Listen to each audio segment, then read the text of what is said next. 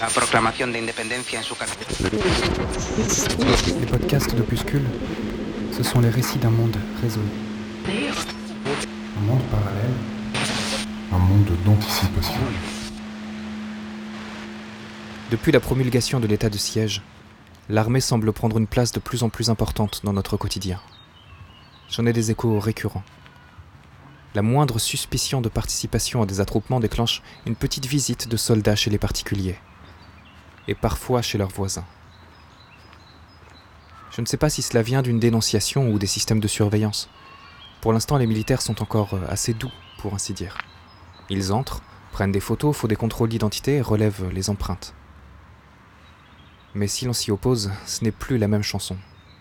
Embarquement immédiat, perquisition, procès pour euh, rébellion armée commise en réunion. Des députés se sont insurgés contre ces méthodes intimidantes, mais le président de l'Assemblée nationale leur a coupé le micro en pleine intervention. Les rares députés de la majorité encore présents sont au garde à vous. Je ne comprends pas ce qui leur passe par la tête, honnêtement. Soit ils adhèrent pleinement, et là, à la rigueur, je peux comprendre leur réaction, soit ils ne voient rien ou s'en moquent, et ça, c'est proprement inexcusable. Dans tous les cas, ils trahissent de fait les électeurs qui les ont mandatés, puisqu'ils ne cherchent même plus à débattre du bien fondé des décisions de l'exécutif. Or, comme la situation s'éternise, il se murmure que le président veut activer l'article 16 de la Constitution, qui lui donne des pouvoirs exceptionnels. Rien que ça. Au moins ce serait officiel, on aurait un président avec les pleins pouvoirs. Si c'est déjà le cas indirectement, ça aurait au moins le mérite de mettre les points sur les i. Parce que jusqu'ici, il pouvait toujours se réfugier derrière le mot mirage démocratie. Et il fallait qu'il fasse au moins semblant d'avoir des oppositions avant de passer les réformes qui intéressaient ses petits copains. Mais avec son article 16, il pourrait toucher à peu près à tout ce qu'il veut sans avoir de compte à rendre à qui que ce soit. Sur Internet, certains médias indépendants affirment que des jeunes auraient pris le maquis, comme ils disent. Il serait quelques dizaines dans les Alpes, une centaine dans les Pyrénées. Une résistance d'un genre nouveau pourchassée dans les montagnes par des drones à caméra thermique, les tout nouveaux joujoux de la force répressive française. Si c'est vrai, j'aimerais bien savoir ce qu'ils ambitionnent. Est-ce un mouvement de sécession, une rébellion passagère ou autre chose? Malheureusement, pour l'instant, pas plus d'informations à leur sujet. Dans tous les cas, le torchon brûle entre le gouvernement et une grande partie de la population. Que ce soit la pauvreté dramatique qui semble exploser depuis plusieurs années, les oppositions aux mesures de plus en plus liberticides, les problèmes de pénurie, la difficulté de circuler dans tout le pays, tout semble s'effriter, se désagréger de toutes parts. Ma petite lueur d'espoir, ce sont les cercles et l'auto-organisation que l'on a mis en place. Ces dernières semaines, j'ai d'ailleurs l'impression que les opposants à nos propositions sont moins virulents. Certains d'entre eux sont beaucoup plus modérés et dialoguent pour trouver des compromis, plus qu'ils ne tentent de remettre en cause la légitimité des décisions. Ils n'en sont pas non plus à soutenir le processus, hein, ne rêvons pas, mais nous sommes plusieurs à nous dire qu'ils finissent par faire avec, et même retrouver un peu le sourire quand on parle avec eux. Peut-être ont-ils compris que nous ne sommes pas ennemis en soi, que nous cherchons simplement des solutions pratiques, pragmatiques pour faire face à la situation. Il faut dire que les conditions sont particulières. Il y a deux semaines, plusieurs stations-service ont dû fermer car elles n'avaient plus de carburant à la pompe. En conséquence, les autres ont rapidement été prises d'assaut.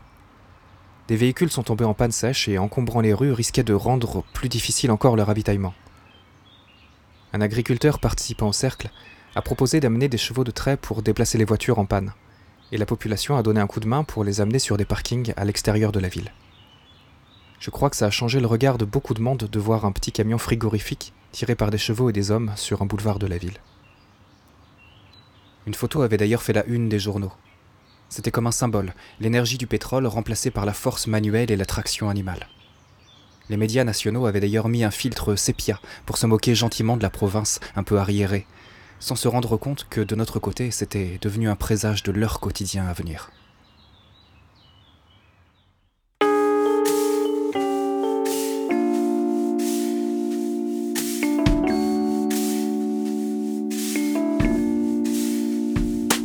Il y a cet homme assis sur un daim ou debout dans le froid. Il pleut dans sa caravane passe, le chien aboie. Une décharge de piécettes négligemment jetée devant lui. Sa couverture sociale, un tissu d'ineptie. Sur une vieille radio passe le temps des querises, un standard de jaserie aux stupéfiantes reprises, coups droits ou revers de ces beaux volleyeurs, nouvelles interprétations de ces maîtres chanteurs. Ils sont de bons matins déjà postés dans leur nid occupés à jacasser dans leur costume cut Ils avancent en tapinois pour palper tout ce qui brille. Les renégats sont de ceux qui volent en escadrille. Il y a le mais à son égard, le renégat guindé n'a guère plus qu'un regard. Si René s'égara naguère, ce n'est pas par mégarde que le renégat le largue engourdi sur un quai de. Il y a le gars René, mais à son égard, le renégat guindé n'a guère plus qu'un regard. Si René s'égara naguère, ce n'est pas par mégarde que le renégat le largue engourdi sur un quai de. Liberté, la sienne est de dicter la tienne. Ta destinée, c'est de faire ce qu'il dit. Si tu n'es pas content qu'à cela ne tienne, tu peux toujours voter pour un nouvel Effendi. Égalité, pour toi, ce sera trois mois ferme, lui soustrait des millions, mais produit un sauf-conduit. Pour le range du marchand, on te fait l'épiderme, la justice est la même pour tous, pour tous ceux inférieurs à lui. Fraternité, le gérant argenté de Régent, il arrange son argenterie pour qu'elle prenne la tangente. Car sous ses beaux atours, ce n'est guère qu'un vautour, il ne parle de t'aider que dans l'entre-deux-tours.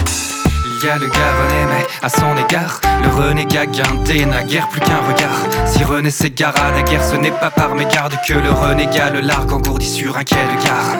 Il y a le gars mais à son égard, le renégat guindé n'a guère plus qu'un regard. Si René s'égare à la guerre, ce n'est pas par mégarde que le renégat le largue engourdi sur un quai de gare.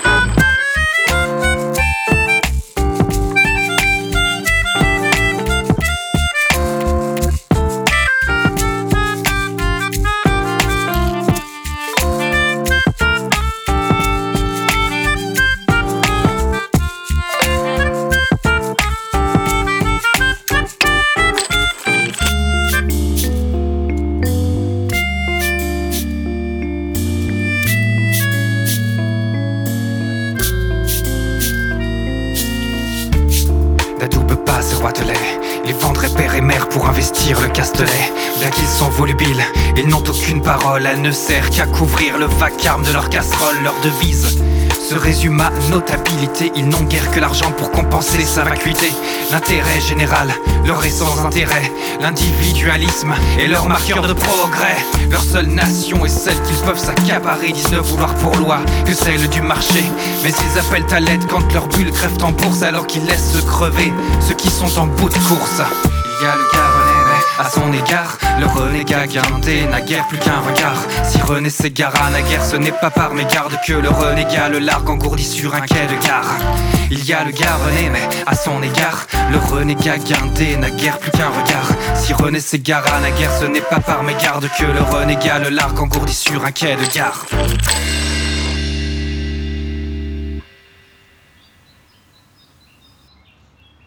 Ces dernières années, face aux conséquences annoncées du dérèglement climatique, j'avais tenté de trouver des solutions low-tech, basse technologie afin d'aller vers plus d'autosuffisance. Ce n'était pas à proprement parler du survivalisme, ces gens qui se préparent à survivre en forêt en cas d'effondrement. C'était plutôt une forme de réflexion sur comment se fournir, voire se fabriquer les objets et la nourriture indispensables à notre quotidien. Le tout sans pétrole et si possible sans électricité. Je vais dénicher des outils à main, des vilebrequins, tarières, faux, H-paille, des filtres à eau, un four solaire. J'essayais d'apprendre un maximum de savoir-faire dans divers domaines. Au tout début de cette aventure, la première révélation a été que concrètement, je ne sais pratiquement rien faire pour répondre à mes besoins les plus primaires. Ni produire ma nourriture, ni mon énergie, ni mon habitat. Absolument rien. J'avais pris conscience à quel point j'étais hautement dépendant d'autrui pour survivre, physiquement parlant j'étais tout à coup devenu un animal étrange qui ne peut vivre sans une multitude de servants qui viennent le nourrir quand il a faim, le réchauffer quand il a froid, comme un prince dans son palais. Et franchement, ça écorne un peu l'ego de se rendre compte que si le monde s'arrêtait subitement de tourner, je serais probablement mort en quelques semaines. Et même dans le meilleur des cas, en imaginant qu'une âme charitable me prenne sous son aile, mon rôle serait d'être une charge, celui à qui on doit tout apprendre, tout expliquer, dont on doit rattraper les erreurs incessantes. Depuis cette prise de conscience, j'essaie de corriger le tir, et je suis un tout petit peu plus débrouillard, un peu moins ignorant. J'investis un peu de temps chaque jour pour apprendre deux, trois petites choses. Ce n'est pas gagné, loin de là, mais c'est absolument passionnant. Bon, le principe, c'est que tu as une arrivée d'eau continue. Pas forcément avec un gros débit, mais quelque chose d'à peu près régulier.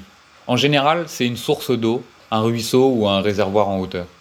L'idéal, c'est quand même d'avoir un courant qui tourne jour et nuit, sans interruption, ou alors euh, un très gros réservoir que tu peux remplir en plusieurs heures. Ok, très bien. Cette arrivée d'eau, ce flux, tu le fais couler dans un tuyau. Si possible, tu fais en sorte que le diamètre du tuyau fasse un flux dense maximal. Ok. Et alors, ce flux d'eau arrive à une jonction coudée et tombe à pic dans un autre tuyau. Attends, attends, attends, c'est- c'est-à-dire, comment ça? Eh bien, ton arrivée d'eau, disons qu'elle est à peu près horizontale. Ton tube de sortie est perpendiculaire, il tombe à pic direction le sol, sur la plus grande hauteur possible. Ah oui, d'accord, ok. Bon, l'astuce, c'est qu'au niveau de la jonction, tu as un trou sur le dessus. Un trou qui laisse passer l'air extérieur. Et l'eau n'éclabousse pas en hauteur, du coup? Je veux dire, elle ne ressort pas? Non, non, elle tombe juste. Par contre, il ne faut pas que ton tuyau vertical soit trop étroit par rapport au débit d'eau, bien sûr. Sinon, ça déborde et ça ne fonctionne pas. Dans ce cas, il y a trop d'eau qui essaye de rentrer dans le tuyau et pas assez d'eau qui en sort. C'est comme dans une baignoire en fait. Si ton robinet est ouvert à fond et que ta sortie est un peu bouchée, ça va finir par déborder. Oui, ok, je vois. Et là, l'eau s'écoule par le tube vertical en aspirant de l'air par le trou du dessus. Ça aspire parce que l'eau accélère beaucoup en tombant et crée dans le tuyau de sortie une dépression, par effet Venturi, ce qui aspire l'air extérieur dans le tuyau. Tu me suis? Euh, je crois comprendre. Mais l'astuce, c'est d'aspirer l'air par plusieurs petits tuyaux comme de petites pailles, pour que ça fasse des bulles d'air qui sont aspirées et entraînées dans le flux d'eau par la gravité. Si l'eau était immobile, l'air devrait remonter à la surface. Mais l'eau, en tombant, va tellement vite que des bulles d'air sont aspirées dans la chute d'eau. Hmm, ok. À la fin de cette chute, il faut qu'elle soit assez grande pour que ça fasse une bonne pression. L'eau et les bulles d'air qu'elle contient s'écoulent dans un réservoir. L'air va alors pouvoir remonter à la surface, mais va rester prisonnier du réservoir. Cet air va s'accumuler parce qu'il ne pourra pas s'échapper, et la pression dans le réservoir va augmenter graduellement. Basiquement, Hmm. tu obtiens de l'air comprimé par un procédé entre guillemets passif qui ne nécessite que la gravité pour comprimer de l'air. Waouh, ça sonne classe, ça. Et, et à quoi ça sert, du coup? Tu peux utiliser ça dans des petits systèmes pour actionner des petits moteurs à air comprimé, pour faire des bulles pour un bassin de pisciculture, etc. À plus grande échelle, certains s'en servaient pour faire de l'électricité. Et comment tu dis que ça s'appelle déjà, ce système? Ça s'appelle euh, une trompe hydraulique et non pas une pompe hydraulique. Ça a été utilisé dès le milieu du XVIe siècle pour remplacer les soufflets des forges. Plusieurs types de trompes ont été construits, notamment une au Canada pour faire des bonbonnes d'air comprimé pour les ouvriers des mines, je crois. Mais ça ne s'est jamais vraiment généralisé, on a privilégié le- le pétrole. Bigre, il va falloir que j'apprenne quelques trucs là avant de pouvoir construire une trompe. Les tuyaux, ça me semble jouable à peu près, mais tout le réservoir qui se met sous pression avec l'air qui s'accumule, et surtout faire un raccordement pour remplir des bouteilles d'air comprimé, j'avoue que c'est au-dessus de ce que je me sens capable de faire là. Je veux voir s'il n'y a pas quelqu'un en casier qui propose des cours de soudure et qui pourrait m'expliquer deux trois choses.